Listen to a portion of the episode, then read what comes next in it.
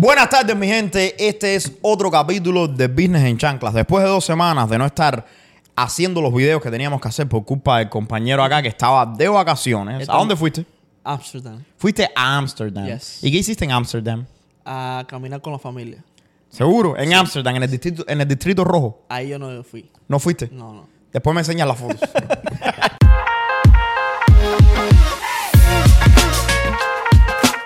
Cuéntame, ¿cómo estás? ¿Cómo te sientes hoy? Bien, bien, bien. Me la siento bien. Estoy aquí. De vuelta, de- Regresando a la realidad. regresando a la realidad. Bueno, qué bueno que estás relajado porque tengo, tengo algo que, que me estaba llamando la atención los otros días porque yo estaba haciendo un video acerca de...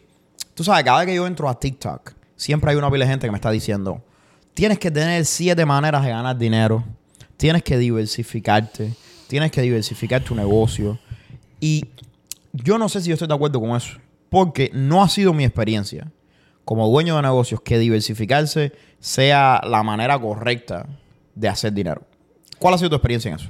Yo creo que ese ha sido uno de los mayores distractores que yo he tenido en mi carrera de emprendimiento. Explícate. Porque estoy totalmente de acuerdo contigo. Cuando uno empieza el emprendimiento, especialmente empieza a buscar información sobre emprendimiento, sobre negocios, te encuentras mucha información que te dice, tú tienes que diversificar, tienes que tener siete entradas. Ese es como Sí, el- siete entradas de lema, dinero, el lema, entradas siete dinero. entradas de dinero, ¿no? Y la verdad yo creo que eso es un gran distractor. ¿Por qué? Porque si tú creas un negocio, un negocio no se crea en dos meses, no se crea en un año, no se crea en dos años.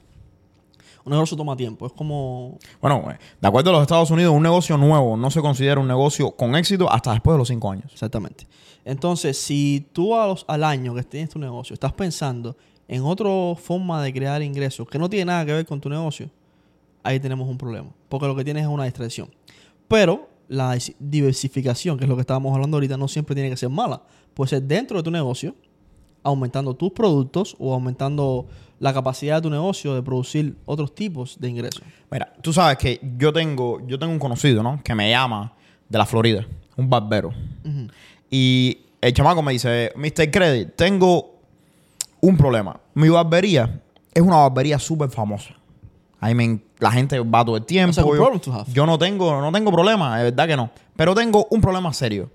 La barbería donde está es muy chiquita y no puedo agregar más sillas. Entonces tengo un cap, tengo un máximo de dinero que estoy haciendo. Pues tú sabes que los barberos hacen dinero basado en las sillas que los otros barberos rentan. Y no se puede buscar Right. otro, otro local. Pero eso significaría cambiar la barbería para otro sitio, lo que va a tumbar una pila de clientes. Ok. Ujú. Entonces dice, ¿cómo hago más dinero? Porque tengo una pila de gente, pero yo no quiero irme para otro lugar porque eso va a afectar la cantidad de personas que vienen a la barbería. Tú tienes que entender, tú vas a la barbería de acuerdo a la proximidad que tú tengas a la barbería. Porque yo no puedo, yo no puedo manejar una hora para ir a la, para ir a la barbería. Eventualmente no voy. Entonces, ¿cómo hago más dinero? Y ahí caímos en ese tema. Todo el mundo cree que para tú crear diferentes maneras de hacer dinero, tú tienes que cambiar el negocio, abrir otro negocio. Y no necesariamente. O hacer un, un negocio que te dé ingreso pasivo. Exacto. So, ¿Qué fue lo que hizo el hombre? ¿Qué fue lo que, lo que acordamos? Y te voy a ser sincero, esto fue hace como un año. Y el tipo está matando la liga. El tipo dice, bueno, coges a cualquier, a cualquier chamaco esto que está haciendo contenido, lo traes para que haga contenido profesional acerca de los cortes de pelo tuyo. Empiezas a producir contenido. Tú sabes que a la gente en las redes sociales le encanta eso de que ponen al tipo pelú y después el tipo está eh, con el, tú sabes, shape up y todo eso. Monetizas el contenido. Entonces, después vas a, no sé, a otra compañía y ahora empiezas a vender en tu página de contenido, empiezas a vender las cuchillas, empiezas a vender tu champú. Em- haces mercancía que está bajo una marca tuya, porque tú puedes buscar una marca de champú que tenga un white label y tú le puedes poner la marca que tú quieras. Sí, hay, que hay, hay, hay fábricas que te fabrican. Claro que te fabrican el champú que tú quieras, ahora es el tuyo. Brother, el hombre está haciendo dinero. Más en la barbería, porque ahora él es el barbero famoso, so cobra más. Ahora la barbería está más llena. Y entonces ahora está haciendo también contenido para YouTube, en donde te enseña cómo pelar y, cuál- y cuáles son las cosas. Porque mucha Está gente que le gusta. YouTube. Está monetizando YouTube y está haciendo dinero en las ventas de champú y de todo ese tipo de cosas. Cuatro streams of income. Simplemente por pensar un poquito fuera de la caja. No, y ahora puede básicamente vender franquicias su negocio. No, no, te estoy hablando de aquí a unos años. De aquí a unos años o vendes las franquicias de ese tipo de barbería o creas una marca más fuerte y empiezas a hacer de eso que es muy popular ahora, que son la- las bands que van y te pelan a donde sea que tú estás. Es una locura. Yo te voy a ser sincero, si hubiera, si el barbero mío tuviera un van que fuera donde estoy yo, Fuera un batazo. El barbero mío va si yo, si yo, No jodas. si yo le digo, sí. A mí normalmente me gusta ir a la barbería, A mí no. No tanto. pero, pero si yo le digo, él viene yo. A mí no Ahora me un poquito ir, más bro. caro, por supuesto. Right. No, no, está bien, Pero pero, tú pagas mío- la conveniencia. Sí, el barbero mío. Tú sabes que a mí... La de barbería hecho, el mía barbero es mío nice. puede venir aquí si yo lo amo ahora. La barbería mía es nice, pero yo no soy... Yo nunca he sido fanático de la barbería. No sé por qué, bro. Es como que, no sé, una pila de gente que no conozco y entonces todo el mundo me está preguntando de crédito. Ah, bueno. Eh, eso, eso sí, eso sí. Right? Y no es que a mí no me gusta hablar de crédito, pero no, no es el momento en que A mí me encanta porque las barberías se forman cada discusión. No, no, a mí me encanta. A mí me encanta, ¿ves? Pero cuando ya tú empiezas a producir un poco de contenido y todo eso, en mi caso, la gente tiene cierta expectativa, ¿no? Sí. De, de quién tú eres.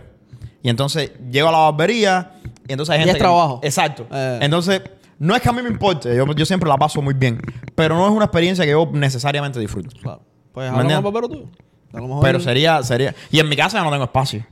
Para que vengas y limpiar todo el pelo y todas esas cosas. Entonces, coño, si tú vinieras, papá, papá, me das los cortes, yo pago lo que haga falta. La cantidad de tiempo que tú me ahorras, créeme que vale. Yo- más, mi gente, nos vamos a pelar los días de podcast, vamos a pelar por la mañana. Oye, yo por 30, yo te lo voy a hacer sincero, yo pago 40 dólares el, el pelado mío. Si tú vienes a mi casa y me ahorras el tiempo de ir, parquear, esperar, yo te pago 100 dólares Claro. por el pelado. 100, fácil, Copien barbero. para que sepa. Que si quieren a Mr. Credit de cliente, pueden tenerlo ahí. Y yo estoy seguro que en el edificio mío hay como 10, igual que yo, pagan 100 dólares. Claro, claro. Yo creo que la conveniencia se paga. Pero volviendo al tema, para no, para no irnos, este mismo barbero, él no se fue a hacer otro negocio. Él diversificó dentro de su negocio. Que yo creo que muchas veces es la mejor opción para hacer cuando tienes un negocio nuevo o cuando tienes un negocio pequeño. Porque di- diversificar afuera de tu industria, afuera de tu negocio, toma tanta energía, tanto tiempo, tantos recursos, que muchas veces de- terminas desatendiendo tu otro negocio. Te lo dice uno que lo ha hecho. A mí me ha pasado todo el Múltiples tiempo. veces. A mí me pasa todo el tiempo. Tú y yo hablamos todo el tiempo. Tú sabes que yo, como tú, tengo 20 ideas de negocio que se me presentan todas las semanas. So, parte de mi trabajo se ha vuelto decirle que no a ideas que son buenas ideas, pero que simplemente no me van a ayudar a, a moverme hacia adelante en lo que sea que yo estoy haciendo. Sí, que no está en tu línea. de- Exacto, porque, porque te voy a ser sincero, yo tengo algunas ideas por ahí que serían excelentes ideas, pero es difícil decirle que no a ideas que tú sabes que te pueden hacer dinero, que tienen potencial, cuando tú eres un tipo que te encanta emprender. Pero muchas veces no, no te dan dinero porque la idea es great, but not for you. No, no, pero te, pero te, te estás diciendo, a ver, mira, yo te, yo, te voy a, yo te voy a hacer muy claro. Yo tengo NJ Credit Repair. NJ Credit Repair es mi compañía de reparación de crédito. Yo tengo NJCR University, que es mi plataforma que le enseña a las personas. Y yo tengo Independent Debt Relief, que es una compañía que hace resolución de deudas. Son tres compañías diferentes que tienen todas un propósito diferente. Sí, pero están en la misma línea. Están en la misma línea. La- pero, y en la misma industria. Pero mirando para atrás, todas esas compañías son successful companies, excelentes, right? Pero mirando para atrás, comenzar esta, yo empecé con NJ Credit, comenzar las otras dos compañías, vamos a suponer que me haya costado 100 mil dólares. Si yo hubiera invertido esos 100 mil dólares dentro de NJ Credit, yo, hubiera, yo estuviera haciendo más dinero hoy. Lo que pasa es que fuera menos seguro. Yo soy de la gente que cree que la diversificación lo que hace es distribuir el riesgo, Claro. pero si tú quieres hacer dinero, diversificarse no es la manera. Eh, I would disagree with it. ¿Por qué? Porque tiene que ver el dinero a largo plazo. Por ejemplo, y tiene que ver también con la seguridad. Vamos a ver si tú coges esos 100 mil dólares y los inviertes en Angel Credit. Right? Sí, puedes hacer dinero en los próximos dos años. Pero tú no sabes cómo te va a ir en los otros próximos dos. Tú no sabes cómo te va a ir con los nuevos negocios en estos años ahora. Pero la probabilidad aumenta. no necesariamente. Claro, la probabilidad. Cuando tú construyes lateralmente, la probabilidad es mucho mayor que si construyes lineal. De success. Claro. No, no creo. Mira, te explico cuál es mi manera de verlo. Si yo sé que mi negocio funciona, Ahora me gusta si yo sé que mi negocio funciona, es mi negocio, está probado que funciona, ha hecho dinero por los últimos tres años. Si yo tengo 100 mil dólares y tengo que escoger dónde invertir estos 100 mil dólares, yo tengo, dos, yo tengo dos opciones. O lo invierto en algo que yo sé que funciona y que yo puedo calcular específicamente cuál va a ser el retorno de inversión que yo tengo. O lo invierto en dos nuevos negocios que tienen muchísimo más posibilidades de riesgo, como, como cualquier negocio nuevo que, va, que es más probable que fracase. Y además de eso, requieren muchísimo más dinero, muchísimo más tiempo. Ujú. So, ¿Por qué haría eso? ¿Por qué no? Porque... La manera más efectiva de plazo- maximizar los 100 mil dólares míos No, really, a largo plazo no. A largo plazo, sí, en, en el corto plazo, tú tienes razón. Esos negocios tienen más, más, más tiempo y un poquito más de riesgo. El riesgo se Un controla- poquito, no, no, muchísimo más riesgo. Un Eh, negocio nuevo comparado con un negocio de tres años tiene muchísimo más riesgo. Hay una cosa que se llama MVP, que cuando uno tiene negocio y ya tiene un negocio successful que está vaqueando otros proyectos, especialmente en la, en la industria, debería empezar por eso. MVP no es Most Valuable Player, sino Ok. es Minimum Value uh, Product. Ok, So, cuando tú vas a sacar, y hay un libro que se llama Good to Great. ok. No recuerdo el autor, pero ese libro está fantástico. Si quieres Good escalar- to great. So, to great. bueno a excelente. Ah, excelente. Si quieres escalar tu negocio, eh, da como seis rules, que ese libro está Es como una- interesante. Ajá, You have to about it. Yeah. Eh, básicamente lo que él dice es, si tú vas a, a lanzar un negocio nuevo, tú tienes que crear un MVP, que es el Minimum Value Product. So, en español sería... Ayúdame a traducirlo. Nosotros lo conocíamos con Minimum Value Proposition o something like that. Product. Well, it can be proposition, pero it's kind of Sí, product. eso es el, Minimum Value Product. Eh, Belly, Traduce ahí. No, Minimum Value Product. Yo Eso creo que es- el, el- el- un producto que tenga un valor mínimo agregado a tu cliente. Ok. Vamos a ponerlo de esa manera. Eso básicamente es un test al mercado que tú haces con tu nuevo negocio. Si tú tienes un negocio, vamos a poner NJ Credit de esa manera. Entonces tú vas a abrir otro negocio. Vamos a ponerle NJC University. And you want to start putting the... Perdón, estoy hablando en inglés. Tú no vas a empezar a, a ponerle lo- los 100 mil dólares de una. Tú vas a crear primero un test, Claro. un- una prueba, que es un minimum value, un product. Lo vas a lanzar. Muchas veces es un freebie. Lo, lo has hecho. Sí, lo he hecho. Inconscientemente lo has hecho. Y yo también lo he hecho. Y cuando tú pruebas el sistema, tú pruebas los funnels, tú pruebas, tú empiezas una cosa muy importante a generar leads, que hoy en día Sí, es lo más importante. es lo que te dice dónde va tu negocio. Tú empiezas a generar tráfico. Cuando tú sacas con tus productos, ese negocio tiene una caída casi imposible. Sí, Sí, pero- sí, tiene riesgo, no estoy Sí, diciendo que no claro, tiene riesgo, pero lo que, para el punto que voy, antes de que desarrolles tu idea, es tú le vas a dedicar cierto tiempo a ese negocio. Pero todos los negocios sabemos que tienen cierto techo o ciertas formas diferentes de crecer. ¿Entiendes? Y tú muchas veces las controlas, pero muchas veces no las controlas. Right. Muchas veces tiene que ver con el mercado, con la industria, con las cosas que pasan. Si tú controlas linealmente, y este es mi punto, tú puedes escalar ese negocio ser increíblemente successful. Pero una, tienes todo el riesgo en una sola canasta. Eso sí, riesgoso va a ser. Exactamente. Que a- al final, riesgo tienes que compararlo con profit. Es- es- hay una, una correlation ahí. Tiene- Hay una correlación ahí. Y segundo, tú no estás eh, diversificando. A largo plazo, estos, estos, dos, estos dos negocios pueden llegar a ser tan successful o tan exitosos como el primero. Y ya tú no vas a tener un income lineal. Vas a tener tres income lineales. Mira, yo entiendo No lo sé que si tú- me entendí Yo lo que entiendo lo que, yo entiendo lo que tú estás diciendo, pero A corto plazo, maybe no, no puede Yo ser entiendo- una buena estrategia. Pero a largo plazo vas a tener tres negocios en vez de uno continuos linealmente y escalando automáticamente. Right, pero, pero, pero, mira. Mi, mi punto es el siguiente. Vamos a suponer, porque tú dices, bueno, a corto plazo, a largo plazo, pero yo creo que para poder hablar de esto hay que definir qué cosa significa corto plazo, qué cosa significa Claro. largo plazo. Porque, Corto plazo para mí es un negocio dentro de los cinco años. ok, so vamos a suponer. Ese es corto plazo para mí. Ok, vamos, pero vamos a hablar de dinero, ¿no es verdad? Por ejemplo, mira, mucha gente empieza un negocio y ese negocio hace 300 mil dólares. ¿No es verdad? Yo llego a los 300 mil pesos, es lo que hace mi negocio. En el momento que yo llego a los 300 mil dólares, yo digo, mi negocio llegó a donde yo quería que llegara, que es lo que le pasa a la mayoría de la gente. Yo creo que es un error.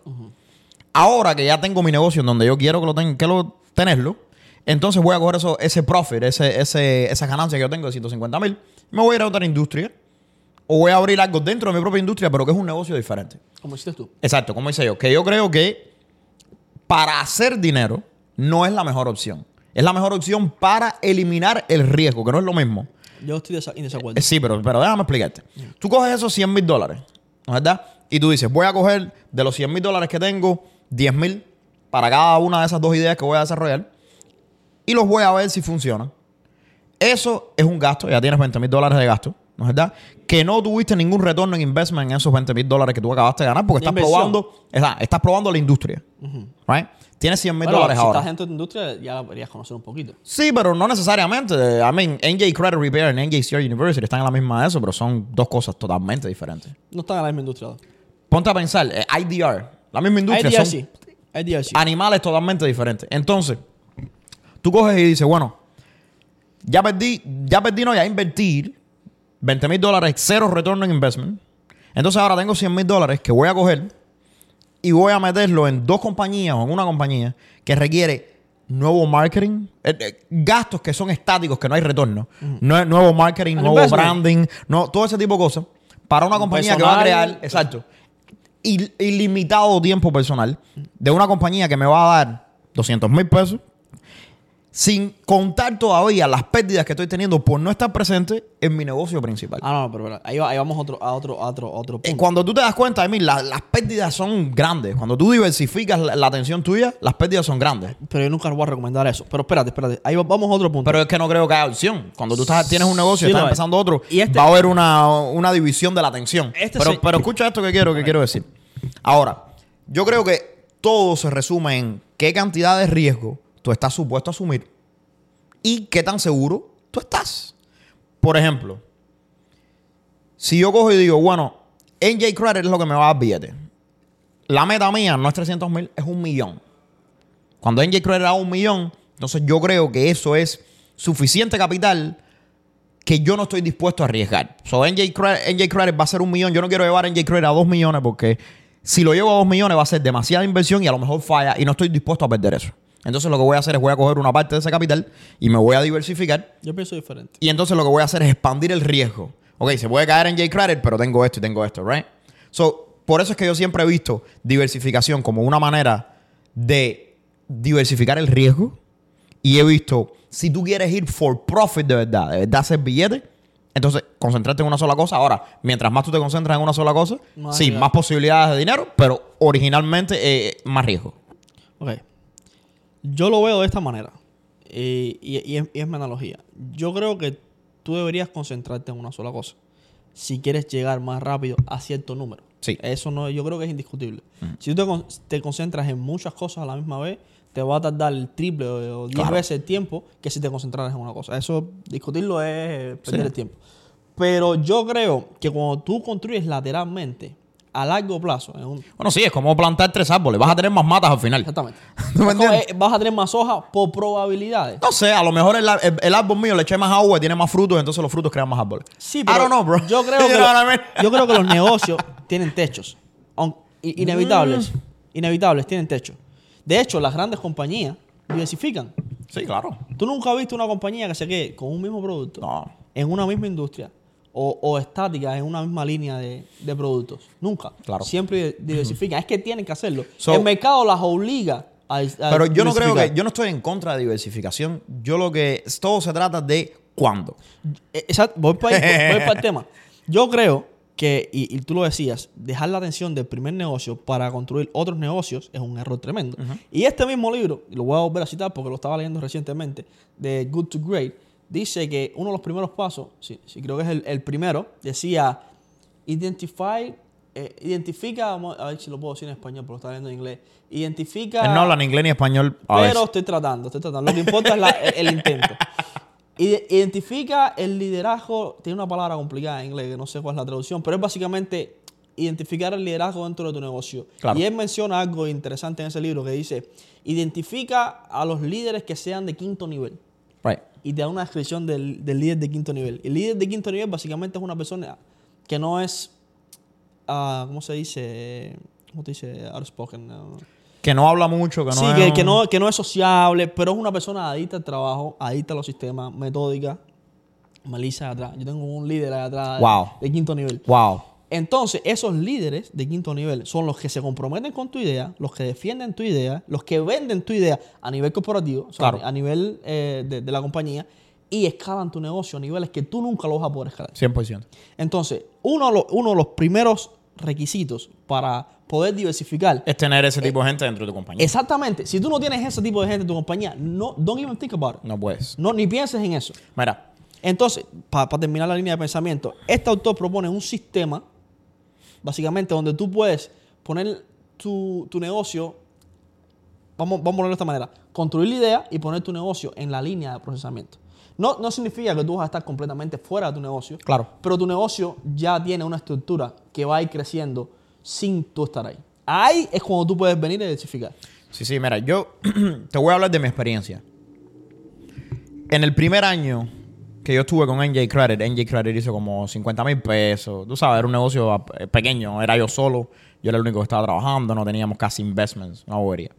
Entonces, el segundo año, generalmente en los, en los negocios míos yo he tenido la suerte que yo he sido capaz de duplicar by 200%, by- por 200% cada año Eso es difícil. que es bien difícil.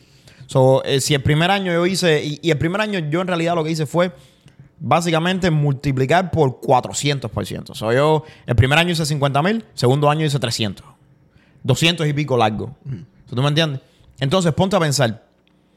El tercer año multipliqué eso varias veces más. Pero el segundo año me pasó algo interesante. El tercer año, perdón, me pasó algo interesante en vez de yo llevar, yo me metí en otra compañía, ¿te acuerdas? Empecé a trabajar para otras cosas, me, me traté de diversificar demasiado rápido y no tenía ese tipo de gente en mi compañía. Yo era el tipo que llevaba las cosas en mi compañía. Eso me distancié. Ahora, estoy hablando No que ¿Cuál era la compañía? eh, empecé a trabajar para la compañía de este hombre. Oh, yeah, Y yeah, entonces I got- I got it, puse toda mi información, Yeah, entonces ese tipo de cosas. Entonces yo dije, bueno, voy a dedicar dos días a la semana a ir a trabajar a este lugar. Ok. Fui, trabajé, ah, hice lo mío. Le estaba dedicando todavía cuatro días a la compañía mía. Aún Que, así, que este que está aquí le dijo que eso no era un buen pero movimiento. yo, yo dije, coño, es una buena idea. Voy a hacerlo, vamos a tratarlo. Cogí y dije, bueno, vamos a hacerlo. Aún así, yo pude crecer mi compañía, pero no fue un 400%. Claro. Fue like 200 y pico por ciento. So tú ves lo caro que es el costo de no estar enfocado, de no prestar la atención a lo que deberías prestar atención. Sin embargo, ahora estoy haciendo lo mismo. Aunque también ahí en ese, en ese problema, disculpa que interrumpa, entra también la asociación. Claro, claro. Eh, Y ahí fu- jugó un papel fundamental. Pero escucha esto. Yo cojo y digo, bueno, vamos a hacer lo mismo ahora una segunda vez porque yo tengo otros proyectos que requieren más mi presencia que mi negocio de crédito.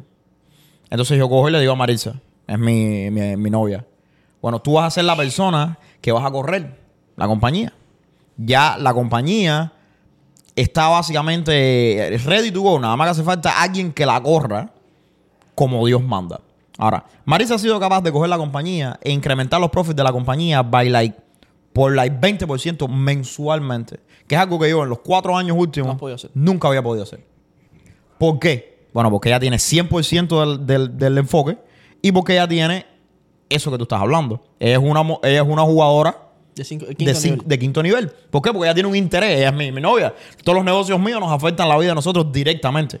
No, y que son personas que están diseñadas para eso. Exacto. Entonces tú coges y dices, bueno, quizás si hubiera tenido a Marisa hace tres años atrás, yo hubiera podido hacer lo que yo quiera y el negocio no se hubiera visto afectado como se vio. Básicamente tú estás declarando en cámara que Marisa es la clave fundamental del crecimiento de tu negocio. Corta, Meli, corta esto. Yo lo que, que te estoy diciendo es que eh, estás en lo, en lo cierto. Ha sido mi experiencia que tú no puedes irte del negocio tuyo hasta que tú no tengas este tipo de gente empujando el negocio, empujando la idea, porque al final del día tus empleados no van a trabajar tan duro como tú y no es problema de ellos. No deberías esperar que tus empleados trabajen tan duro como tú. Y además Aunque de a eso, lo hacen. pero no deberías esperarlo. Esa no, No. debería ser la expectativa. Tienes razón. Es tu, es tu trabajo, es tu negocio, es tu sueño, lucha tú por él. Tú me estás pagando a mí 10 pesos la hora cuando yo, cuando yo, 10, 20, 15, cuando yo coja y, y salga del reloj mío después de las 6 de la tarde, si se quema la oficina, es tu oficina. Aparte, hay, no una, hay una responsabilidad que, que nunca se te cae como, como emprendedor y como dueño de negocio, que es la, el, el trabajo, porque es un Claro. trabajo, de vender la idea de tu negocio. Yo creo que para que un negocio funcione, tú tienes que estar constantemente a tu equipo vendiendo la idea. Si tú paras de vender la idea, tu negocio empieza, para de producir. Claro. Tú tienes que venir con nuevos productos. Y crear la cultura esa dentro de la compañía. Tienes que empezar a vender la idea, vender el sueño. Porque muchas veces, allá afuera hay ofertas de todo tipo. bro. Claro. La gente puede cambiar hoy de trabajo. No Aunque pasa dicen nada. que el, que el mercado está malo, pero en verdad hoy se puede cambiar de trabajo, sí. Sí, claro. Y siempre va a haber alguien que pague mejor que tú. Claro. Pero ahora, alguien se siente mejor que tú. En la, eh, ahí, ahí hay que ver, ¿entiendes? La motivar a la competencia, la competencia te gente. trata mejor que yo. Y el, como dicen en inglés, el diablo está en los detalles. Exactamente. Entonces, si yo tengo tres compañías y las corro las tres al mismo tiempo, las corro mal las tres. No las corro, no mal, pero no hace efectivamente como pudiera ser. Volvemos para atrás de nuevo.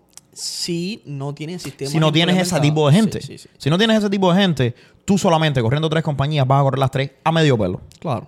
Porque no hay manera de que tú te puedas coger y enfocar en todas esas compañías al mismo tiempo. Entonces, ¿qué es lo que va a suceder? Tienes que buscar los jugadores esos antes y después, entonces, saltar. Porque Me ha pasado, me ha pasado. Oye, estoy con el libro ese hoy pegado.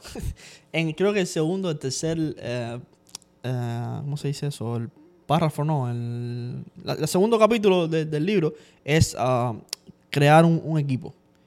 ¿Sabes? Después que tú identificas a estos jugadores, tú tienes que uh, assemble, assemble, like a team. Ajá.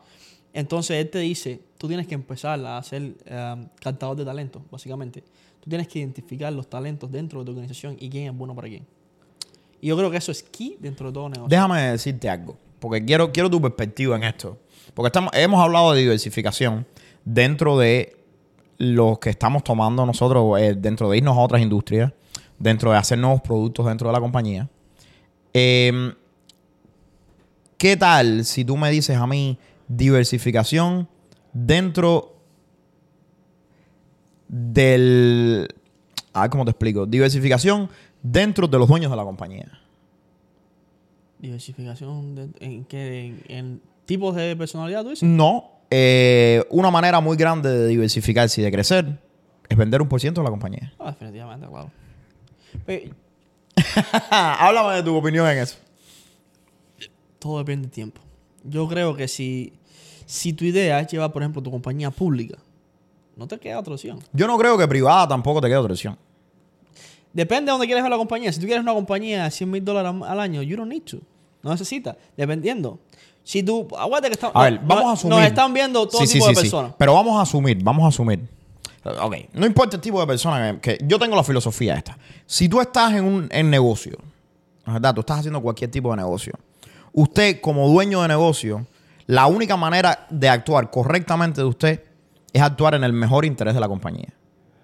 Cuando hay, y ojo, el mejor interés de la compañía no siempre es el mejor interés tuyo personal. Normalmente no. no. es lo mismo. So, si tú eres un dueño de negocio y tú estás actuando en el mismo nivel, en, en el mejor interés de la compañía, tu trabajo es actuar, tomar las acciones que van a hacer que las compañías ah, lleguen al objetivo principal.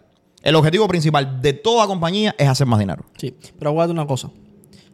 Una compañía no es igual a un negocio. Un negocio, lo que todos los negocios que están for profit, que están ahí, el negocio está para hacer dinero. So, cuando usted es un buen dueño, un buen manager un buen CEO, cuando usted toma las acciones necesarias que le permiten a su negocio hacer más dinero, porque el único objetivo o el más importante Es hacer profit. de un negocio es hacer dinero. Man, ese es el objetivo del capitalismo. Exacto. Pero, pero, de- desafortunadamente, yo estoy de acuerdo con eso. Y, y lo pienso siempre. Hay gente que dice, bueno, yo quiero llegar a mi negocio a 500 mil dólares. Eso no es la mejor opción. Tú no estás tomando la mejor La opción de dentro de tu negocio. La mayoría de la gente piensa en el negocio de esa manera. De hecho, la gente que tiene restaurante, la gente Yo estoy en desacuerdo total con piensa en, en, as- en mantenerse en vez de crecer.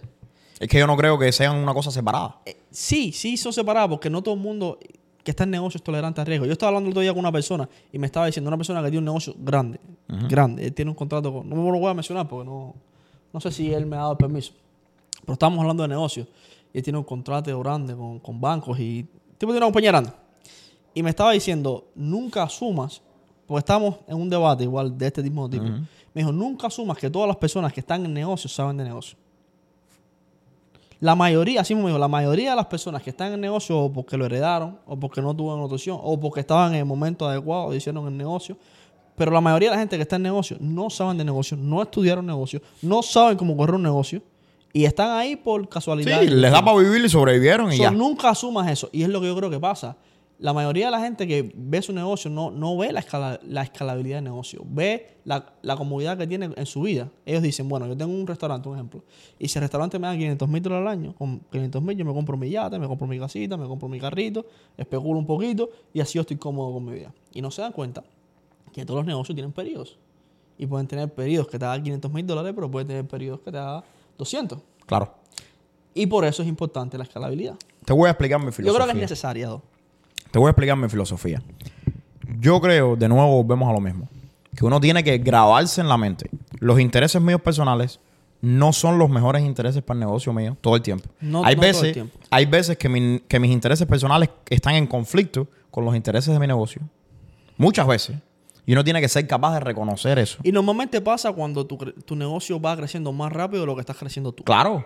Pero entonces, ¿qué es lo que sucede? Tú dices, bueno, yo he visto muchos dueños de negocio y, y yo entiendo. Voy a llevar mi negocio hasta 500 mil, hasta un millón, porque ya después ya yo no quiero trabajar más. Entonces yo me quedo como que, Pero, Eso lo vamos a hablar un poco. no estás corriendo el negocio, no estás corriendo, no estás tomando las acciones en el mejor interés de tu negocio. Porque lo que sucede es que el mercado cambia para todos los negocios. Y si tú no estás creciendo, tu negocio está en más riesgo. Eso es de la manera que es. No tomar riesgo es un riesgo. Exacto, es como, es como la gente que, es como la vida, es como decir, bueno, ya llegué aquí y me voy a quedar parado aquí. No, no, la vida es una caminadora. Si tú no te estás moviendo para adelante, te estás moviendo para atrás. No hay manera de quedarse en el lugar. Tú no te puedes quedar en el lugar. Si no estás- taking risk is a risk. Entonces, en los negocios pasa lo mismo. Ahora, ¿qué es lo que yo creo? Tú tienes que coger y decir, bueno, a la hora de diversificarme dentro de la compañía, que es algo que a mí me cuesta trabajo todavía, estoy tratando de hacer las paces con eso. So, cuando hablamos de, diversificación, porque habías mencionado diversificación entre vender tu negocio y crear productos en tu negocio. Ahora estás hablando de vender pedazos de tu negocio. Sí. Porque otra manera de diversificarse es coger y decir, bueno, voy a coger, yo entiendo que yo no tengo todos los recursos para llevar mi negocio a donde yo quiero. Que no los tienes. Exacto. Y además, yo entiendo que quizás yo no tenga todas las habilidades, bueno, recursos y habilidades, ¿no? Habilidades, conexiones, dinero, Que no las tenemos. que no las tenemos para llevar mi negocio al futuro. Pero Ludwig ahora es un tipo que tiene esa, esa red de, de conexiones que yo necesito. Y tiene el capital. O de mozo. ¿no? Normalmente a veces no es el capital, a veces tiene la infraestructura. Exacto. Entonces yo puedo coger a, y ir a donde está Ludwig y decir, ¿sabes qué? Te voy a dar 20% de mi negocio. O 50% de mi negocio. O 80% de mi negocio. Y entonces ahora yo me quedo con 20%. Pero es 20% de un negocio que hace 100 millones de dólares comparado con 100% de un negocio que hace un millón de dólares. es bueno, ¿Entiendes? Es bueno que lo tomas ahí porque el, el- el- creo que es el este sábado estreno. El otro sábado estoy adquiriendo un nuevo negocio de esa manera. Ajá. So, el, el- el señor lleva 10 años. El- este, este- esta persona lleva 10 años en, en negocios. Ajá. Y no le ha ido mal. No, no- está bien. Para estar 10 años en negocios te, te tiene que haber ido bien. Al menos hacer profits. Si no, tu negocio se hubiera ido. te hubieras ido a la quiebra. Pero no ha escalado el negocio al nivel que el negocio tiene potencial. Yo entré al negocio. Él vino a mí para hacer advertisement y tal. ¿Qué tipo de negocio será? Haznos la, la No, noticia. una sorpresa. Vas a vender condones. Es una sorpresa, no, no. Es un sueño que tenía hace mucho tiempo y lo voy a hacer, pero no, no, Good. no lo quiero decir porque todavía no me ha dado el... Conociéndote como te conozco, es un carrito de vender weed. No, es un gogo. Un gogo. Un go, un go. Ah. Eso es un buen negocio. Yo quiero entrar. Yo quiero entrar. No me, ha- no me ha dado la luz verde, o cuando me dé la luz verde, Good, lo good, digo. good, good. Ah, pronto, en dos semanas. Probablemente para el podcast que viene para el otro. Así Buena que suerte. Conéctense. Lo vamos a poner. Eh, entonces, veo el negocio, le digo, mira, yo cobrarte advertisement sería acabar con el profit de tu Con el poquito profit que estás haciendo. Porque no estás haciendo, estás haciendo profit para darte unos cuantos caramelos Claro. y tienes un trabajo y tal, pero no, no estás haciendo dinero. Vamos a hacer algo. Déjame entrar como socio en tu negocio. Claro. Yo estoy apasionado de tu producto, sé tu producto, conozco la infraestructura de tu negocio, conozco la industria de tu negocio. He tenido cierto testing en, la- en- en tu negocio. Déjame entrar como socio. Empezamos una negociación y tal. Las cosas van bien hasta ahora. No quiero seguir dando detalles. Pero m- muchas veces, y es al punto que iba, no necesariamente, yo no voy a entrar con cash en el negocio. Claro. Yo voy a entrar con muscle. Porque él, como hacer una partnership conmigo, o sea, hacer, Sí. dame por ciento de su negocio. Y el, el- el trato va a ser el siguiente, da un por ciento y después yo te voy a dejar que tú me compres en un futuro. Y reducirme el por ciento que tú estás cómodo. Está bien. Que esos son tratos que se hacen. Y eso está en contrato. Claro. Eh, él traerme como socio, sí va a suponer a corto plazo, por eso te digo, el plazo es importante, perder un poquito en su negocio. No profit que voy a ganar, sino profit que vamos a reinvertir en, en- en su negocio. Claro. En el negocio de nosotros. Pero va a escalar su negocio de hacer 100 mil dólares al año a hacer probablemente un millón. Claro. Es lo mismo. Mira, cuando yo empecé. Entonces él va a estar cogiendo, sí, un 50%, disculpa que interrumpa, Ujú. pero va a estar cogiendo un 50% de un millón. Claro. No de 100 mil. Claro. Mira, cuando yo empecé IDR, no te vayas lejos, lo hemos hablado aquí antes. Yo no tengo el tiempo para correr en eh, IDR. No lo tengo. La vida tengo tantas cosas que no puedo correr una compañía de esa magnitud desde el piso. Hace falta una persona que lo coja 100%. Yo busco, busco a mi amigo David en la Florida, que el tipo tiene todo lo que hace falta para correr. Y le digo, ¿sabes qué? Empieza a correr esta compañía que no está produciendo dinero y que no te voy a pagar. Pero vas a tener un porcentaje de las ganancias. Sure, yeah. Y entonces, en un año, si la compañía va bien por todo lo que tú has hecho, entonces te sientas conmigo y yo te, y yo te prometo que te vendo hasta 10%. Ponte a pensar todo lo que yo estoy ganando y toda la oportunidad que estoy dando. Ese, eso es. So, te básicamente un- tú le estás diciendo, tú tienes tiempo, Ajá. tienes habilidad, yo te voy a dar el muscle que yo tengo, el presupuesto que yo tengo, toda la infraestructura que yo tengo, la voy a poner a tu disposición para que tú hagas dinero. Y a cambio de eso, entonces te vas a quedar con un pedacito. Y hay mucha gente que está renuente a esta idea y dice, no, pero ¿qué? Yo estoy trabajando para tu compañía. Mi gente, estas oportunidades no se las da cualquiera. Claro. No te las da cualquiera. Si están diciendo que te dan un 10% de un negocio, que un- hoy puede ser 200 mil dólares, pero mañana puede ser 20 millones. Ese negocio en dos años está supuesto a hacer 3 millones de dólares. Estamos- el 10 Te estoy dando 10% de un negocio que hace 3 millones de dólares, eso vale 9 millones de dólares. Estamos hablando de 300 mil pesos, ¿no? Ujú. 300 mil pesos es... Cada año 300 Anual, mil anual. dólares. Y que a la hora de vender va a ser el 10% de 9 millones, suponiendo que el, que el revenue sea 3 millones. Estamos hablando de buen dinero. Y básicamente lo único que tienes que poner es tiempo y conocimiento. Ajá. Por un periodo de Por un tiempo periodo de tiempo largo. consistentemente. Ajá. Ni largo, porque en dos años tú En puedes dos años, dos negocio de esa, esa manera. Y mucha gente no lo entiende, que a veces los... Y yo creo que es, yo creo que es cultural. Hacer negocio y crecer tu negocio tiene que estar relacionado con posición y dinero. No. Normalmente tú puedes acquire o puedes entrar en un negocio con tu, tu infraestructura y con tu A conocimiento. mí, a mí me cuesta mucho más trabajo. A ver cómo te explico. Eso a mí no me costó trabajo, eso yo lo hice así. Porque yo entiendo que si no lo hacía, entonces en tres años, en vez de hacer 3 millones, lo que hace es 300 mil pesos. Y que voy a estar trabajando como un loco, dividiendo mi, mi atención, costándome dinero en otros lugares, para al final del día hacer 300 mil pesos. No es, el, no es la idea. Entonces, a mí lo que sí me cuesta trabajo es, por ejemplo, NJ Credit. NJ Credit es una compañía ya más grande estoy haciendo las paces con eso. Yo sé que hay personas que yo puedo decirle, decir, hey, ven, compra 20%, 30% y coger y llevar a NJ Credit a hacer 2 millones. Para el año que viene. Si lo hago yo solo, maybe eso me toma 3 años. ¿Tú me entiendes?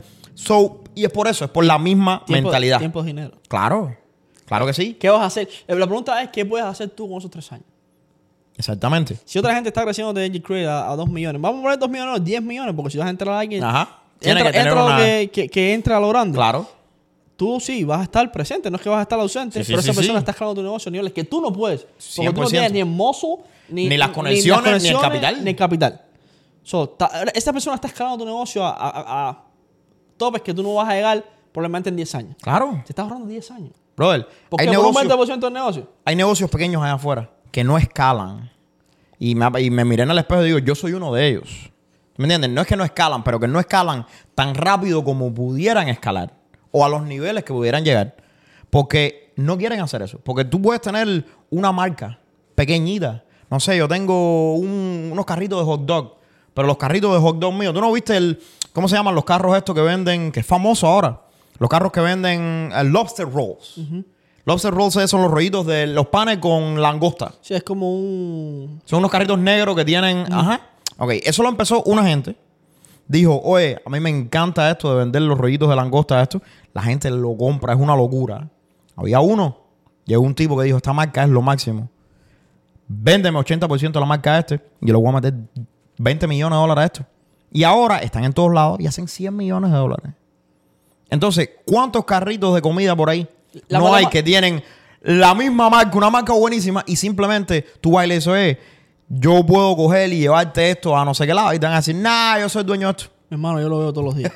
yo, yo eso lo veo todos los días. A veces me, ve- me vienen a emprendedores y gente con un producto y un negocio. monstruo, que es una locura. Si yo lo tuviera, bro. si yo, si yo lo tuviera. El otro día me dio una que pobrecita, me dio, me dio hasta lástima. No lástima, porque yo no lo cojo lástima a la gente, pero me dio cosa. Porque yo estaba viendo su negocio y ella no lo veía. Sí, sí, tú estabas viendo todas las posibilidades que tú decías, Brother, wow. En cuestiones de tres meses, esa mujer podía escalar su negocio, hacer millones de dólares. Increíble, Porque bro. el producto que tenía era tan potente, brother. ¿Y sabes cuánto era el budget que tenía para marketing? 500 dólares. 500 pesos al mes. ¿Sabes lo que quería? Que nosotros tirábamos posts en internet. I'm like, Bro, cosita. Si tú cuando supieras. tú eh, vendes un pedazo de eso y lo pones en, en la, en la atmósfera, Volviendo, volviendo al tema. hay que diversificarse. Entonces, la pregunta es cuándo. La pregunta es cuánto. ¿Y con quién? Yo Bueno, creo que- eso, eso tiene su nivel de riesgo. Exactamente. No, yo, yo creo que tienes que saber con quién, y, y voy a este punto. Si estamos hablando de ownership, estamos hablando de, de- de acciones en tu compañía. Cuando tú le vas a dar las acciones a tu compañía, tú no puedes traer a alguien que sepa hacer lo mismo que tú sabes hacer. Claro que no. Porque no está haciendo nada. Eh, sí, te va a traer dinero. Ok. Tú tienes que traer a alguien que tenga las conexiones que tú no tienes, que tenga las habilidades que tú no tienes, que piense muchas veces diferente a ti. Claro. Porque el contraste está el crecimiento. Si no hay contraste, si tú y yo estamos en, en la misma línea de pensamiento, no hay crecimiento. Hay crecimiento. Pero si ahora yo te vi, por eso el, el Partido Republicano y el Demócrata funcionan bien. Pero cuando se encuentran en el Congreso, se Una matan. locura.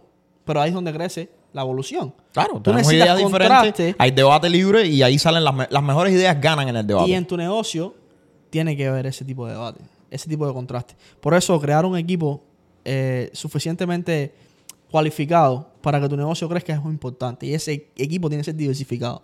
No pueden ser todos ingenieros en sistemas, No. o todos buenos en marketing, o todos en- buenos en negocio. Yo te voy a lanzar una pregunta. ¿Cuándo tú crees que es buen momento para moverte de industria? Tú sabes que esa es una pregunta Y si, y difícil. si es un buen momento, ¿cómo tú lo harías? Ok, yo creo que para moverse de industria, yo creo que eso es una decisión personal. Y te explico por qué personal. Porque hay veces que uno simplemente se cansa de la industria donde uno está. Hay veces que empecé en marketing y dije, coño, es marketing, marketing, marketing. Ok, esta quizás me ha ido bien, pero esta quizás no es la industria con la que yo sueño, tú sabes, No es mi pasión, no es mi No es pasión. mi pasión, no es lo que yo quiero hacer, me ha ido bien y gracias. Pero no es mi pasión, es como la gente, es como cuando tú naces con una, una voz de ópera. Todo el mundo, coño, tú vas a ser cantante de ópera, cantante de ópera, pero a lo mejor tú lo que quieres ser es maestro. Sí. Coño, Tengo voz, pero no quiero... Tengo voz, pero yo lo que quiero No ser es maestro. ¿Tú me entiendes? No es lo mismo el talento y la vocación. Son cosas ¿Entiendes? No es lo mismo. A lo mejor yo tengo, soy tremendo pianista, pero a mí lo que me gusta es correr. Yo Tengo quiero voz. ser deportista o ser abogado. Entonces, a veces, coño, me mantengo, soy, canto ópera porque es lo que paga los biles, pero yo en realidad quiero ser otra cosa. Y en verdad eres miserable porque no estás haciendo lo que te gusta. Eh, Entonces, la industria, el, con la industria pasa parecido, ¿no? A veces creemos que una industria es lo que nos va a gustar. Porque yo soy de la gente que no cree en eso de empieza tu pasión, sigue tu pasión, porque muchas veces no tenemos claro qué cosa es la pasión de uno. Yo, uno puede ser, mira, Meli, tú tienes tremenda pasión por ir al gimnasio, right? You go to the gym, Por la nutrición. pa, pa, pa. Yo estoy seguro que cuando tú empezaste, tú decías, coño, esta mierda de ir al gimnasio todos los días, pararme y ir a correr. Eh, nobody likes that. Pero empiezas a ir al gimnasio y ver los cambios Lo en tu cuerpo y te sientes bien. Entonces, de pronto, estás tomando esto, y estás haciendo esto, y estás aprendiendo nutrición y ahora descubres que tienes una pasión por y eso. de pronto tienes un cuerpo como el mío. ¿Entiendes? Y ahora tienes una pasión. So, no estamos muy claros en esto de asumimos que tenemos las pasiones, pero hay un millón de cosas que no hemos probado que a lo mejor variables. pueden crear una pasión. Pero, ahí le voy a añadir un pero bien grande. Lo importante no es, en, no es hacer tu pasión, sino no parar de buscar tu pasión. Exacto. Tú puedes descubrir un Empieza millón de búsqueda. pasiones en todos lados. Entonces, ¿qué es lo que sucede? A veces entras a una industria, pa, pa, pa, pa, pa, pa, pa, y te va bien, te va bien, te va bien, pero llega un momento en que tú sabes, ya no me siento, igual que las pasiones se van. Y tú cambias. Exacto, ya yo no me siento apasionado acerca de esto. No es en realidad lo que yo quiero hacer ¿Y ahora de ninguna hago? manera. Ahora qué hago, right? Y qué emocionante, ¿no? Porque como dice el dicho, como dice el dicho en inglés, cada, cada final es un comienzo. Un nuevo Y comienzo. cada comienzo es en sí tan hermoso, ¿no? Y una nueva oportunidad de hacer las cosas Like, bien. I don't know what I'm gonna do tomorrow. How exciting, right? So, el punto de la cosa es, ahora tienes una oportunidad nueva para empezar, una oportunidad nueva para descubrir, tienes una pasión por descubrir otras pasiones. Y entonces yo creo que ese es el momento en el que tú dices, ¿sabes qué? Voy a tomar un riesgo y voy a cambiar de industria. Voy a coger y voy a jugármela. Porque al final del día, si tú no estás committed to lo que tú estás haciendo, ah, entonces, eh, al final del día sí haces dinero, pero ¿do you really even want to do that? Right? Hay, hay una película, eh, no sé si tú, tú la has visto, la película, no sé cómo se llama la película, pero es de George Clooney, que es un corto que es famoso en redes sociales también, que el tipo se dedica a fire people, a votar la gente A botar gente. No sé si has visto la película. No. Él se sienta, esa escena es famosísima, él se sienta con un tipo que ha estado 40 años en la empresa. Oh, I saw that. I- yo sé y él le dice, ¿cuánto te pagaron por renunciar a tu sueño? yo sí oí ese, oí ese. Porque el tipo básicamente había estado. El tipo quería cocinar, Ajá. pero se metió en una empresa joven y se quedó ahí. Sí, le fue era bien. bueno en eso. Le fue más o menos bien. Hacía 90 mil, pero un día la empresa empezó a botar gente por la crisis y el tipo se vio en la calle. Y George George Clooney lo mira y le dice: ¿Cuánto te pagaron por, Por renunciar a tu los sueños sueño? El tipo le dice: 27 mil pesos al año. y ahí es donde le dice: Ahora, pues él, él le dice: ah, ¿Por qué los atletas, por qué, por qué los niños y, y, como hidrolatan a los atletas? Y el, el hombre responde, ¿no? Por, porque andan con mujeres, carros, dinero. Y le dice, no, no. Él lo idolatran por, eh, por, eso, por eso lo idolatramos nosotros, los hombres. Ajá. Los niños miran a los atletas como esas figuras porque son capaces de perseguir sus sueños. Claro, Entonces, ahí es cuando empieza la presión porque cuánto te pagaron por... claro. Y yo creo que eso es clave. Muchas veces sabemos, identificamos esa ¿Qué es lo pasión, que ese sueño y nos da miedo. Nos da miedo saltar y se nos va la vida, bro. La vida pasa rápido y se nos va, la- se nos va completa. Yo creo que al final todo va a la pregunta, ¿no? ¿Qué tipo de vida yo quiero tener? En, cuando tú te, te ves a ti mismo en el futuro, ¿qué tipo de persona tú eres? ¿Right? Y ese tipo de persona, ¿qué hacen el día a día? Y yo creo que esta, ¿No? esta pregunta se la tiene que hacer todo el mundo porque yo me la hago todos los días. ¿Cuánto te está pagando por tu sueño? Yo creo que es- esa escena es crucial en la vida de las personas. Mu- muchas veces estamos allá afuera y yo creo que a mí me ha pasado toneladas de veces en, en mi vida que he querido hacer algo y por miedo, por miles de razones, no lo he hecho. Y después me ha quedado como que, what if? Yo creo que... ¿Qué tal si lo hiciera?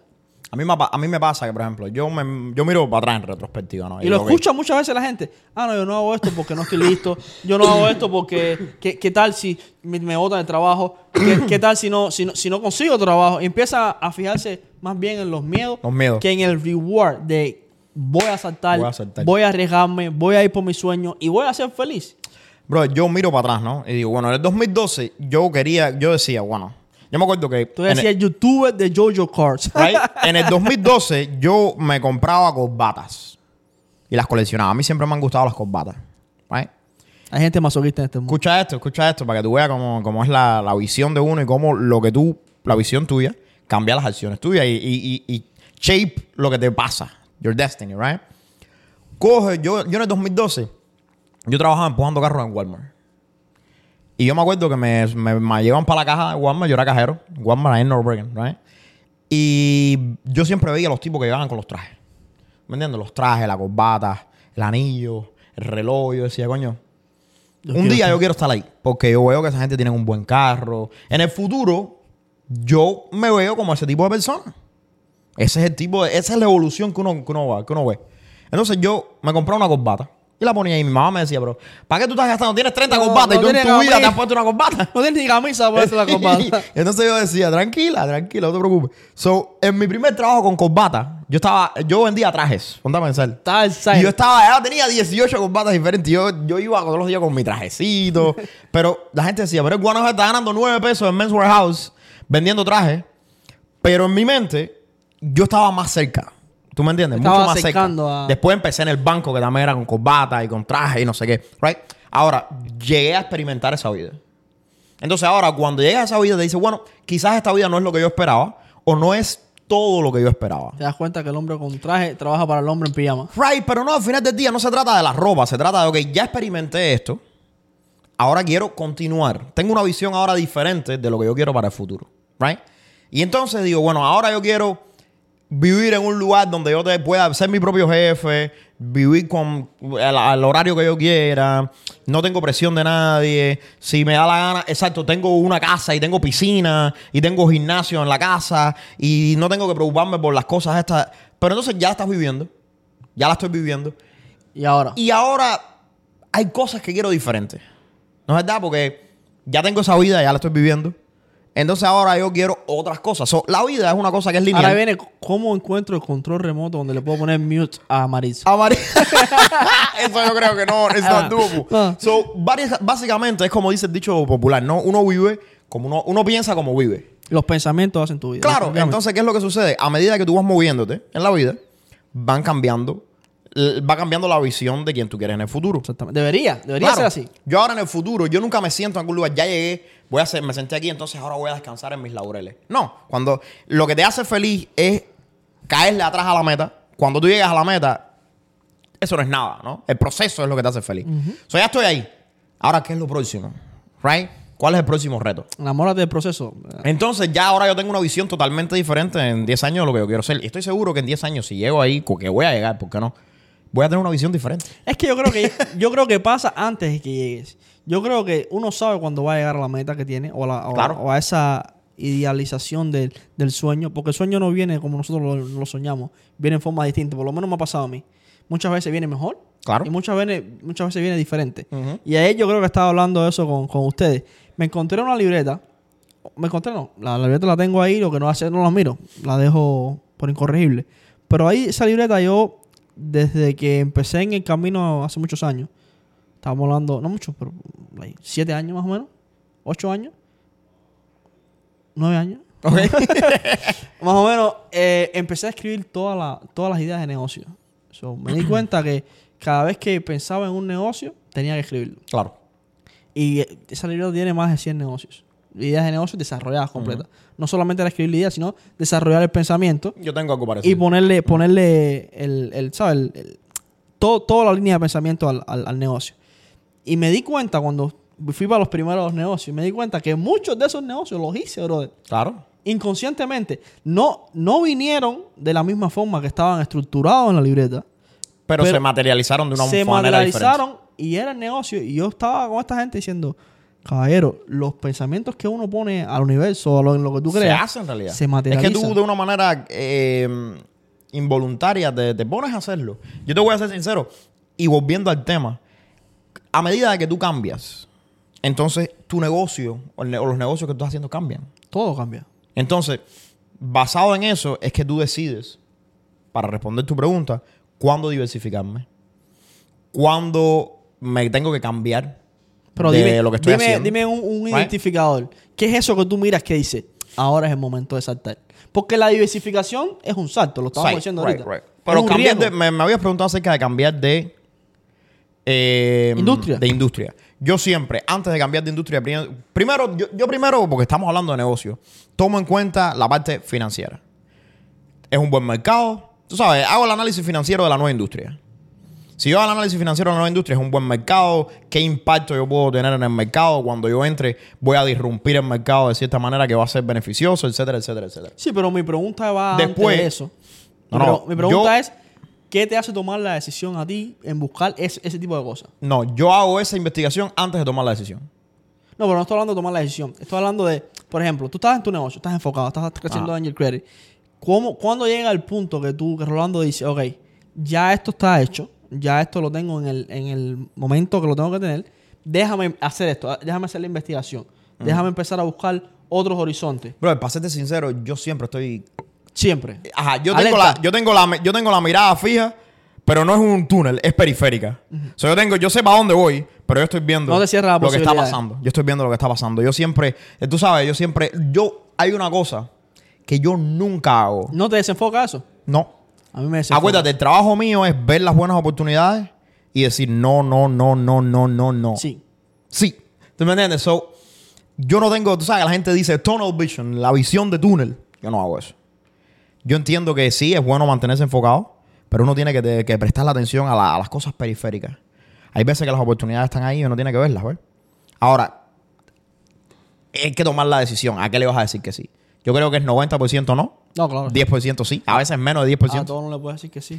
Y que, a ver, un no bien dicho es tan valioso como un, como un sí, de la manera correcta. Sí. Un no en el momento indicado es tan valioso como sí a una idea buena. Hay que saber decir que no.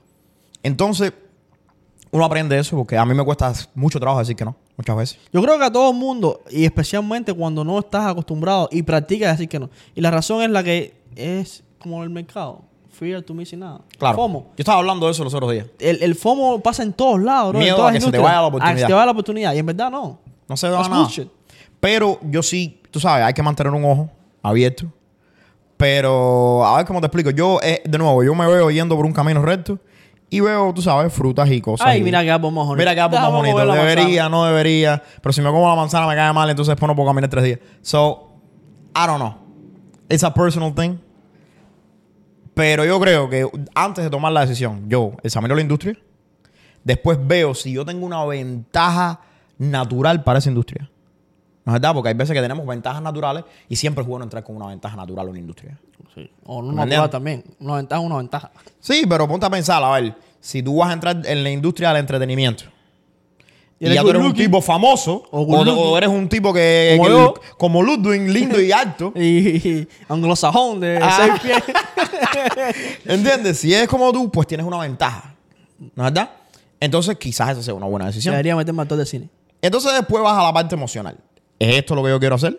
Exactamente. Que es importante también. Exacto, ¿es esto lo que yo quiero hacer? ¿Me veo haciendo esto? ¿Por cuánto tiempo? Yo te voy a ser sincero ahora mismo, no hay nada que yo me vea haciendo por más de 10 años. Nada, ni AJ Credit, Nada. brother. Nada. Full time dedicándole mi vida. Tú sabes que hay gente que tiene una pasión y dicen, este es mi craft.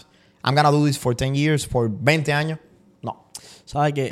ahora, ahora que hablas de eso, de pasiones y tal, estuvimos, Meli, de hecho hice tú con Meli. Te- cambiamos de producción, mi gente. Despedimos de Anelia y hoy tenemos a Meli. Pero la semana que viene vamos a volver a contratar a Anelia porque es buena persona. Y no vamos a despedir a Melissa. Eh, yo y Meli estábamos en... A mí me gusta Melly más porque no lo regaña. No nos regaña. Yo soy masoquista, a mí me gusta Anelia que me regaña. María, viejo. Di lo contrario para que tú veas que duermes en el sofá hoy. Estábamos, estábamos en Amsterdam y fuimos al museo de Van, Van Gogh. Van Gogh, como dice Valentina. Van Gogh. Van Gogh. Mi niña dice Van Gogh. Y yo. Yo ¿Dice Van Gogh o Van Gogh? Van Gogh. Van Gogh. Pero Valentina dice Van Gogh. Entonces yo Y digo. él era de Amsterdam. Era. No sabía, no sabía. eh, Yo de arte sí, sé muy poco. De Holanda. Yo. Pero escuchaste la última canción de Peso Pluma. no. Never mind. Eso- Continuamos. eso es un dolor Ni para tus Vicente oídos. Fernández se atre- se atrevió tanto. Entonces Que estaba. Dios lo tenga en la gloria. Yo no conocía a Van Gogh. A muchos conocía las obras que conoce todo el mundo. Y The Blues. y la- la- las Sí, la- la- las cosas famosas. Los, los girasoles, Right. esas cosas, pero no conocía la historia detrás de Van Gogh. Y, y todo el mundo decía que Van Gogh era un loco, pero el tipo no. Ese no fue el que se cortó la oreja porque le pegaron los tarros. Algo parecido. Hay, hay mucho mito alrededor de la vida de Van Gogh y lo aprendimos en, en el tour. Si yo me corté una oreja, me falta un camión para cargar. En verdad, él no se cortó la oreja por un amor, se cortó la oreja porque uno de sus mejores amigos lo abandona en, sus, en su sueño. So, este- él tuvo mucha influencia. Empezó a pintar en, en, en Amsterdam, en, en Holanda. Después se fue a París, cogió influencia de París y después se fue a otro pueblo, un pueblo muy chiquito, donde él, creía, él quería crear una casa de pintores.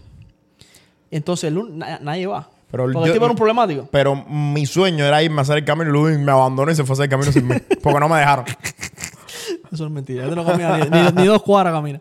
Entonces, él se corta la oreja porque el amigo va, uno de sus amigos va y al final lo discuten porque Van Gogh era un tipo difícil. Era un artista. Y el tipo... Pero lo, lo, lo emocionante de la vida de Van Gogh y lo que me puso a pensar mucho fue que en su vida él fue un fracasado. Van, Van Gogh muere creo que a los 37 años Y era un mierda. Y se murió por un tiro en el estómago. Ok. Eh, se dice que se suicidó, pero en verdad no, no se sabe. sabe. Cree- parece que eran unos niños que estaban haciendo bullying y la- tenían una pistola y le dispararon. Eso Dios es lo que, lo que dice la gente. Pero hay mucho mito en la vida, alrededor de la vida de Van Gogh. Pero lo importante es que él empezó su carrera de pintor a los 27 y muere a los 37, 10 años. 10 años. Y el hombre escribió 1500, eh, eh, escribió no, pintó 1500 cuadros. O hizo 1500 obras en general. Wow. Entre bocetos, cuadros, con diferentes técnicas de pintura. Aprende, Gaudí. No, no, Las terminó todas, ¿no? no todas. Eso fue un golpe bajo para Gaudí te tiró duro. Pero yo me pongo a pensar y Gente, Gaudí es un artista que nosotros conocimos en Barcelona, que el tipo empezaba las cosas y las dejaba a media y seguía para otra cosa. aunque si vas a Astorga, uno de los castillos más bonitos que Lo hay hizo Astorga. Gaudí. ¿Pero lo hizo completo o más Ah, o menos? Está completo. Ah. Yo creo que él hizo los, los planos. Es y lo se que te dio a digo, otro. se fue. No, Gaudí, tranquilo. Y yo Fue que empezó la Sagrada Familia, hizo un pedazo y después dijo, me voy. ya hice mi obra. Y el Parque World, todo eso fue así. Eh, Volviendo para atrás para Van Gogh, en 10 años él hizo 1500, ¿no? No, Era una de esos 1500, 1800, una exageración. De obra. Y yo saco la matemática, y cuando hago mi mala matemática, digo, este hombre casi sacaba una hora cada dos días, Dios mío. con técnicas diferentes. ¿En Sí. qué tiempo él aprendía? Y no solo eso, era un tipo que no podía pintar desde la memoria. Sí, que tenía que, que fijarse en algo. Tenía que salir afuera. Estamos hablando de aquella época. Sí, que había que caminar. Hizo más hiking que tú en el. Y no, y muchas veces, camino. muchas veces tenía, después no, después inventaron la- los pomos de pintura que te los llevaba, pero a veces tenías que mezclar las pinturas Allá. y, y irte con una pila de cosas y a pintar. Sí, sí, sí. Plus tenías que aprender las técnicas y todas esas cosas. Y él le dedicó su vida entera a lo que le apasionaba, a su sueño. Se murió siendo un don nadie, pero después, gracias a la cuñada, aprende Meli, la cuñada es la que pone las obras de pintura y se volvió, Y se vuelve se vuelve famoso. Van Gogh. Tú sabes que yo no. Yo no me siento que yo soy ese tipo de gente. No. Que puedo dedicar mi vida a una cosa y es mi pasión. Yo eso, yo estoy en busca de eso, bro. Yo creo que Si está ahí, yo no lo he encontrado nunca. Yo, yo creo que yo, yo, yo estoy en busca de eso porque eso yo lo admiro. Gente que se puedan pasar periodos largos de tiempo haciendo lo que realmente le gusta sin ningún tipo de beneficio. Este hombre, estamos habl- hablando, que ese- ese es que en su vida no vendió pintura. Pero es que ese es el problema. Ahí, ahí dijiste la clave. Ok, te puedes pasar tu vida haciendo algo que te gusta. Pero es que a mí me gustan tantas cosas. y que yo no, no hay una cosa que es superior a. Porque esa gente tiene una pasión por algo que es tan grande. Y bueno, pasan su vida feliz haciendo eso. Yo no soy así. Yo tú, no tengo crees un que millón la, de cosas. pero tú no crees que la mentalidad de que nos gusten muchas cosas es una idea predeterminada socialmente, que no son realmente cosas intrínsecas que nos hacen feliz. Porque a veces nosotros vemos algo, por ejemplo, estar en un yate en el Mediterráneo, y pensamos que eso nos va a hacer feliz. Pero cuando vamos, lo experimentamos, sí, nos hace feliz por un día, pero no es realmente lo que queremos hacer por 30 años en, en seguido. Yo creo, yo creo que, que uno tiene muchas personalidades dentro de uno. Muchas caretas. muchas caretas y uno explica y uno expresa quién uno es de diferentes maneras de acuerdo a donde uno está. ¿Tú no crees que hay... Y cada una de esas cosas tiene sus gustos diferentes. Sí, no, yo, yo creo, yo creo, te digo, esto es un podcast diferente, pero yo creo que uno es una persona y se pone muchas caretas. Yo creo al revés. Yo tú- creo que uno es muchas personas y no tiene ninguna careta. Solo muestra las diferentes personas que uno es. ¿Tú crees? Yo no creo eso. Yo creo que uno es una persona que es tu conciencia y tú construyes diferentes personajes y diferentes caretas en diferentes momentos y situaciones de tu vida. Y no es eso intrínsecamente ser diferente gente al mismo tiempo. No realmente porque lo que mueve esas caretas siempre va a ser de, de same core. Y eso tú muchas veces no lo muestras. Yo creo que intrínsecamente, y muchas veces ni le hacemos caso a eso. Tú eres la- lo que tú eres. Tú tienes estos gustos, tú eres esta persona. Y dependiendo del environment donde tú estés moviendo, el ambiente donde estés moviendo, tú desarrollas un tipo de personalidad y te pones una careta. Pero quien mueve esa careta es la misma persona. Lo que la, mueve diferentes caretas en diferentes ambientes. Tendríamos que hablarlo en otro episodio, pero yo te voy a decir quién yo sé que yo soy ahora mismo. Mr. Credit. So, mi Dale, dale, dale, hermano, la promoción, la promoción. mi hermano, hay que hacer la promoción, hay que hacer la promoción. Porque me enteré que tienes siete días de free el que entre en el CR Ahora University. mismo, si tú entras a NJCR University, vas a poder unirte gratis por los primeros siete días. Pero el viernes de la semana que viene, vamos a estar sacando el curso de cómo comprar casas, flipearlas y venderlas, que lo va a estar haciendo Arián Capestani, que fue el invitado que tuvimos el capítulo pasado. Un Así máquina, que, un máquina. Si tú estás viendo esto, tienes que unirte ahora porque es el momento de verdad de hacer billete. Ahora, tenemos otro curso que viene de marketing pronto, que no te voy a dar mucho, te voy a hablar en otros capítulos Está acerca de ello. Pero, eh, pero te va a poder llevar el negocio lejos. Así que nada, te lo voy a dejar ahí en el enlace en la biografía para que tú te unas si tú quieres gratis. Chequealo y mira a ver. Eh, Ludwig, thank you. Muchas gracias por, por traer tu figura hoy aquí al programa. Mi, mi perfil griego. Mi gente, antes de que Rolando cierre, quiero decirle que se vienen podcasts eh, muy interesantes. Vamos a estar haciendo un poquito de cambio de juego en el podcast. Queremos darle un poquito más de sazón y más de interactividad con... No Y sé si- si eso es una palabra, pero interacción con el público. Y si tú tienes un, si tú eres un, un dueño de negocios que quizás sientes que tienes algo que compartir de valor, vamos a dejarte un lugar aquí abajo en la biografía en donde tú puedes contactarnos a nosotros, decirnos qué es lo que tú haces y a lo mejor te ponemos aquí en el podcast y te Y traemos. vamos a lanzar un reto en las redes sociales que si tú quieres un, si conoces un dueño de negocio, aunque tú no seas dueño de negocio, que quieres que nosotros le invitemos, taquéalo en nuestras redes sociales, la- mételo para la candela, le vamos a preguntar cuánto gana, qué, qué está haciendo, si está Vamos haciendo las cosas bien, haciendo las cosas mal. Así que tíralo para la candela y taquéalo en las redes sociales Me de gusta. Chanclas. Ahora mismo, quien sea que tú quieras que nosotros traigamos al programa y le hagamos todas las preguntas que tú sabes, ponlo en los, en los comentarios, menciónalo y nosotros lo vamos a contactar. Ahí mismo. Mi gente, muchas gracias. Este ha sido otro capítulo de Business en Chancla. Nos vemos la próxima semana.